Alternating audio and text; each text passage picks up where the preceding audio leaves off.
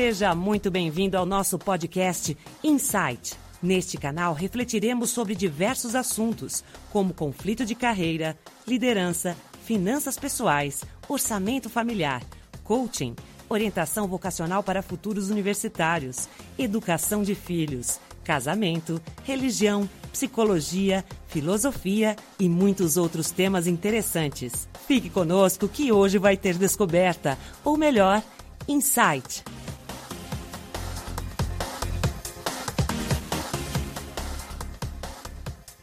Olá a todos, sejam muito bem-vindos ao podcast Insight. Eu sou Robson Profeta e hoje vamos visitar uma história interessante. Afinal, quem foi o dono do plano real? Quais foram as vantagens e desvantagens desse plano? Como sempre, espero que esse bate-papo seja útil e lhe traga novas descobertas. Aliás, Insight. Afinal, quem é o dono do Plano Real? Alguns dizem que o Plano Real foi criação de Fernando Henrique Cardoso. Outros defendem a hipótese de ter sido de autoria do ex-presidente Itamar Franco. Então, que tal fazermos uma viagem ao passado e entendermos um pouco mais o que foi o plano, seus criadores, seus benefícios e também malefícios? Tudo isso com isenção partidária, a fim de não poluir a história real, em março de 1990, o então presidente Fernando Collor de Mello e sua ministra da Economia, Zélia Cardoso de Mello, bloquearam da população brasileira os depósitos das contas correntes e das cadernetas de poupança por 18 meses, deixando apenas um pequeno saldo disponível. Recordo-me que esse dinheiro não era suficiente para comprar um Fusca usado. Esse confisco tinha como ideia macro a redução drástica do consumo por parte da população, obviamente forçando a queda nos preços. Afinal, se não tivesse tivéssemos dinheiro, não compraríamos, e se não comprássemos, o mercado era obrigado a reduzir os preços, até achar o seu novo preço de equilíbrio, ou seja, inverter a inflação de demanda, explicada no podcast anterior. Obviamente que esse confisco trouxe um impacto negativo na popularidade do então presidente Collor, que após diversas denúncias de corrupção, culminou com seu pedido de impeachment e sua respectiva renúncia em dezembro de 1992. Daí assume a presidência da República o então vice-presidente Itamar Franco. Mas afinal, quem foi o dono do Plano Real? Economistas, políticos, acadêmicos intelectuais já vinham se reunindo mesmo antes da entrada de Itamar Franco, não apenas para estudar o confisco, mas para desenhar como seria um plano de estabilização da economia. É óbvio que as mentes que desenharam o Plano Real também tomaram como base experiências fracassadas do passado, como por exemplo o Cruzeiro, o Cruzeiro Novo, o Cruzado, o Cruzado Novo, o Cruzeiro, o Cruzeiro Real, o RV e por fim o real, que em 1 de julho de 1994 converteria cada 2.750 URVs em um real. E onde estava o Fernando Henrique Cardoso nesse período? Fernando Henrique Cardoso, durante 1992 e início de 1993, era o então ministro das Relações Exteriores, o que talvez explique seu talento como estadista. E apenas no segundo trimestre de 93 ele foi nomeado ministro da Fazenda por Itamar Franco. Entretanto, Entretanto, Fernando Henrique Cardoso não concluiu seu ministério, pois, ao término do primeiro trimestre de 1994, Fernando Henrique deixou o posto para se candidatar à presidência da República. Lembre-se que ele deixa o posto no final do primeiro trimestre e o Plano Real entra no ar no primeiro dia do terceiro trimestre desse mesmo ano, 1994. Com a saída de Fernando Henrique Cardoso do ministério, Itamar convida para assumir o posto de ministro da Fazenda Rubens Recupero, ficando este no segundo e terceiro trimestres de 94, quando Rubens pede demissão em função do episódio da parabólica com o jornalista Carlos Monfort da Rede Globo. Assumindo a premissa de que não existem desvios relevantes nessa história, é impossível citar que Fulano Beltrano seja o dono ou coordenador único do Plano Real. Foram várias pessoas envolvidas no processo. Mas afinal, o que foi o Plano Real? O governo entendia que precisava atacar as seguintes frentes para que um plano de estabilidade da moeda funcionasse. Primeiro passo: equilíbrio fiscal. O governo precisava cortar as despesas públicas e aumentar as receitas com acréscimo de tributos, gerando superávit primário. Segundo passo: privatizações. O governo alegava que era preciso privatizar bancos estatais, siderúrgicas, como por exemplo a Vale do Rio Doce, etc., a fim de reduzir custos e obrigações públicas. Alegava ainda que privatização trazia modernidade para as empresas e crescimento para a nação. Alguns ainda afirmavam que estava mais do que na hora de acabar com aqueles cabides de empregos de empresas estatais. Essa frente do governo recebeu e ainda recebe duras críticas pelo valor dito irrelevante que as empresas foram privatizadas, bem como o levantamento de dúvidas quanto à legitimidade dessas operações. O terceiro passo foi a abertura do mercado nacional. A abertura do mercado para produtos importados fez com que as empresas nacionais se vissem obrigadas a reduzir seus preços para conseguir competir com os importados baratos, puxando os preços para baixo. Veja que interessante: se o mercado internacional invade o mercado nacional, os preços locais acabam se ajustando aos preços dos importados, ou seja, de certa forma, a economia estava